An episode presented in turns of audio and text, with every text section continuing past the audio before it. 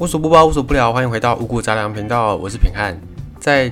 中华文明当中，在中国的文学里面有一个《桃花源记》，这个《桃花源记》就是在讲有一个年轻人，他就。跑跑跑跑到一个深山里面去，在打鱼的时候，觉得误因缘巧合误入到一个桃花源，那发现这桃花源里面的人与世隔绝，不知道朝代已经更改了，不知道有汉朝，也不知道魏晋南北朝，所以后来呢，桃花源就代表了中国里面中华文化里面的乌托邦这样的一个代言的名称。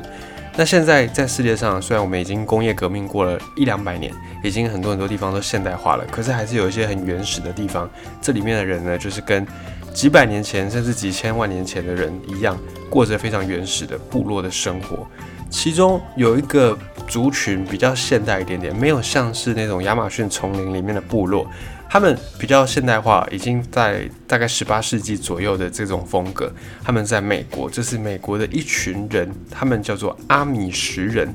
这阿米什主要是在美国的宾州、宾夕法尼亚州，还有在美国的中西部的地方乡间会看到这些人。有时候你去美国的乡间小路，你会看到有一群人呢，穿着非常古朴的十八世纪的那种衣服，然后呢。坐着马车，好像是穿越时空。如果不讲，你可能会以为是哪个剧组在拍片，在拍十八世纪的戏剧的影片。可是不是，这群人呢，他们是活在二十一世纪，他们叫做阿米什人。这群阿米什人背后有一个非常特别的文化。这群人起源自瑞士，瑞士的德语区，因为在欧洲很多地方、很多国家是相近的，就是互相当邻居。那人口的流动也是这样，非常的动态。可能有一些人今年住在这，明年就改到别的地方去。也因此，在欧洲很多地方的国家，尤其在像荷兰啊、像瑞士啦这些地方，他们都有各自不同的语言区。像在瑞士就有所谓的德语区，那么在荷兰呢，可能有所谓的法语区等等类似这样的。瑞士的德语区就是这群阿米什人他们的起源，他们的故乡。阿米什人他们有一个宗教信仰是基督教里面的一支叫做门诺教派。当时候欧洲的基督教主流，就基督教它是一个宗教，可是它底下有很多很多的不同的分支。当时候这一群阿米什人门诺教派的这些人，他们跟欧洲的基督教主流是不同的。因为阿米什人他们在他们的信仰当中，他们相信说小朋友是不知道什么是好，什么是不好，不知道什么是善，什么是恶。所以呢，这些阿米什人他们的宗教里面，到了成年才会受洗，就是基督教的一个仪式。那么相比其他的欧洲基督教主流，他们在小朋友很小的时候就受洗，甚至一出生就受洗。这样跟主流之间的差异，也让这群阿米什人呢，是让其他的教派所没有办法容忍的，哎，觉得说你们是跟我们不同的、不一样的。所以在十八世纪大概一七叉叉年的时候，这群阿米什人就为了要躲避宗教的迫害，远渡重洋到了美洲，到了美国这个地方，因为有一致的宗教信仰，因为他们信奉的都是基督教门诺教派，所以当时候这群人呢，远渡重洋到了美洲大陆。也非常的团结，他们的凝聚力非常的强，而且他们来的时候是十八世纪，所以从十八世纪到现在就一两百年，他们的生活模式几乎都没有改变。现在我们已经开始用洗衣机、用冰箱、用电视、电脑、手机一大堆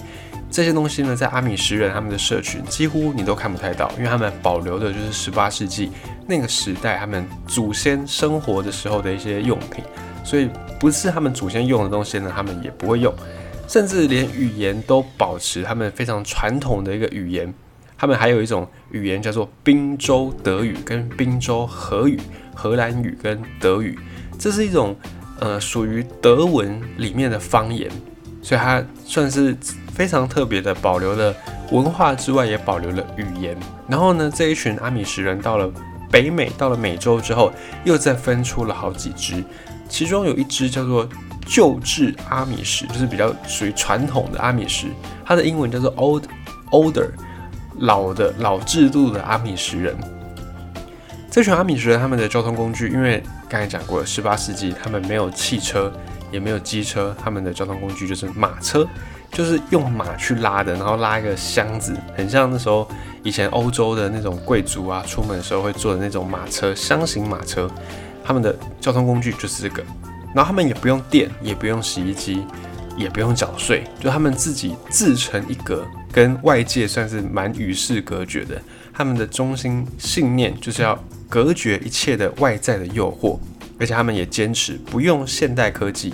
电啊、电话，只要是电开头的名词都跟他们没有关系。汽车、洗衣机也没有。那你会想说，他们是不是只是想要为了反对而反对？就是像以前的那个嬉皮，他们六零年代那些嬉皮为了反对而反对，是不是这群阿米什人也是这样子呢？当然不是，而是他们觉得这些电啊，或者是一些现代科技都有可能对人造成很多的诱惑，而且他们只要是新的事物，可能会破坏传统的这些新事物，他们也都保持着怀疑的态度，就是不会全盘的接受。再来，他们也主张和平，主张反战，所以各项的战争他们都不会参加，都不会去参与，也不会加入变成公务员，也不会去担任政府的公务员。而且他们这个社群因为人够多，他们的产业也算是相当的丰富，相当的完整，所以也可以自给自足。因此，这群阿米什人也不会领政府提供的任何社会福利，就是把自己置身于社会之外，他们自己就是一个社会，就是一个桃花源。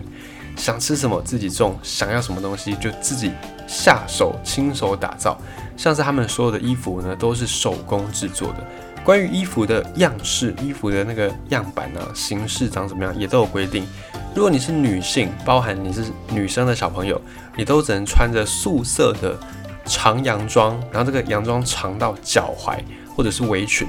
然后呢，如果是长头发，就是都不剪，然后把它绑在一个帽子里面。那如果你没有结婚，你是未婚妇女，那你就要戴黑色的这个帽子；已婚的妇女戴白色的。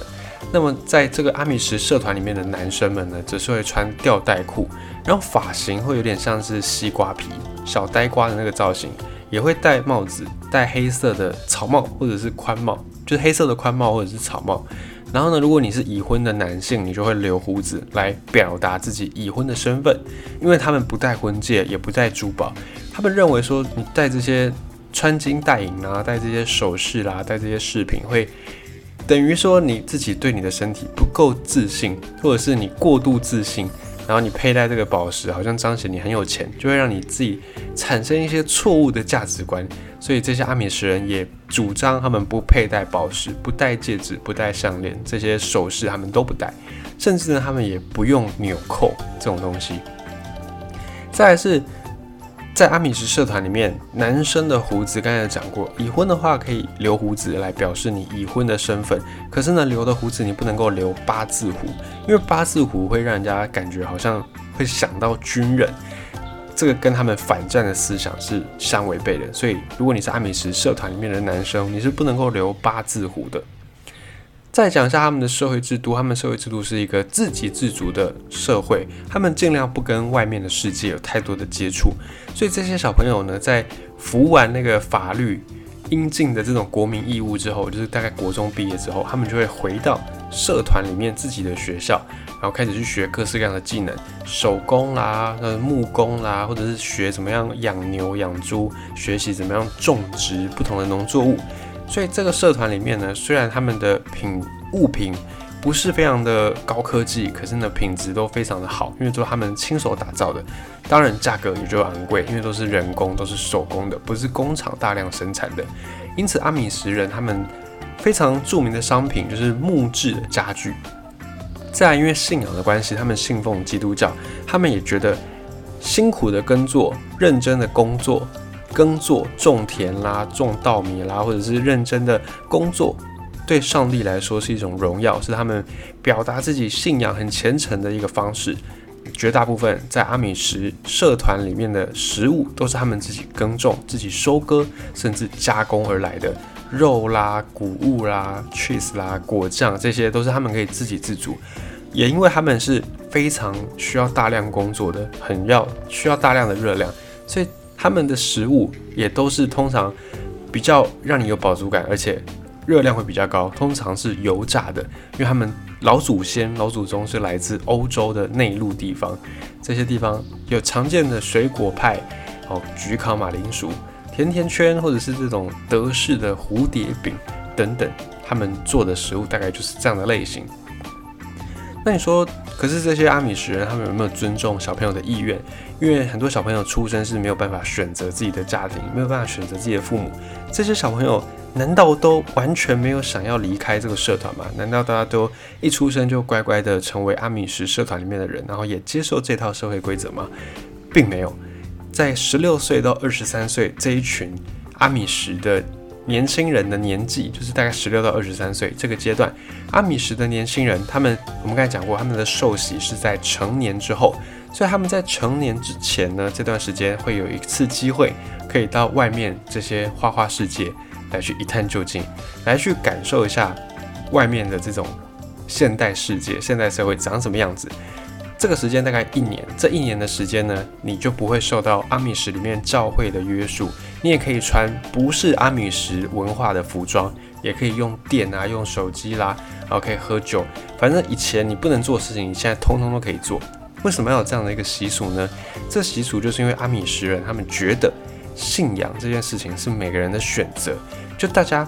要信仰什么是你可以选择的，不是有一个人强迫你说你只能信仰这个。所以他们觉得呢，这些年轻人他们可能从小出生没得选，我们没有办法选择自己的父母，所以呢，你可能从小就跟着父母一起信奉阿米什社团里面的信仰啦，还有一些社会的规则规范，可是你未必心里面真的认同。好，那我们就给你一年的时间，你去外面体会各式各样的这些呃诱惑，然后体验完之后呢，你再决定你要不要重新的回到社团里面变成阿米什人。然后继续的信仰这样的一个宗教，如果你不愿意，你就可以离开。但是呢，你相对就是要跟你以前在阿米什社群里面的朋友啦、家人啊断绝联络。那你如果要回来，当然就可以。而且你回来之后，因为你已经看过外面的诱惑了，所以你回来之后就更能够代表你是发自内心的、很虔诚的在信仰，你也会更加心甘情愿。根据不负责的这个统计，大部分的阿米什人。都会选择继续回到这个社团里面，因为他们大部分的人不太愿意割舍自己的原生家庭，也不愿意自己已经就是信仰了几十年的文化，然后突然之间要改变，这个也是蛮难的。而且过去呢，在这个社团当中生活，相对的生活步调比较慢，但是这群人到了现代社会去，就会发现现代社会的节奏太快了，快到没有办法跟上。而且你就算脱离了阿米什社团，你要在现代社会找到跟你有相同文化背景的人也不容易。所以呢，这群阿米什人虽然离开不会有什么，不会有什么